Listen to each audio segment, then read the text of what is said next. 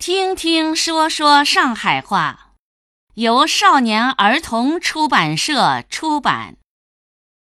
今天我们学习场景四十，骨折，场景四十，骨折。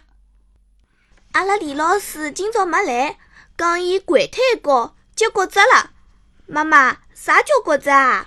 就是脚拐坏脱，骨头裂开来，勿好走路了。介吓人啊！搿哪能办啦？下趟伊就一直勿好走路啦。要上石膏，拿脚固定好，勿好动。啥辰光最好动啊？等骨头长好了，再拿石膏拆脱，就好走了。搿伊要多少辰光才好到幼儿园来啊？伤筋动骨一百天，大概要三个号头伐？阿拉个音乐老师搿个礼拜还没来上课，咳嗽咳得来喉咙也哑脱了。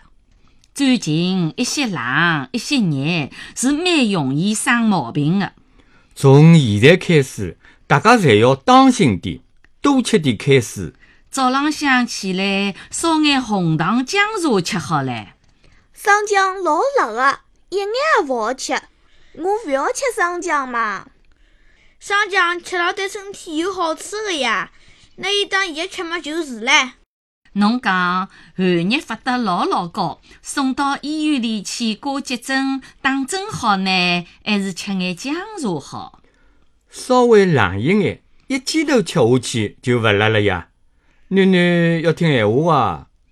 吃好以后，拨侬吃块巧克力，好伐？我要吃两块，勿拨阿哥吃。小姑娘欢喜吃巧克力，我才勿要吃嘞。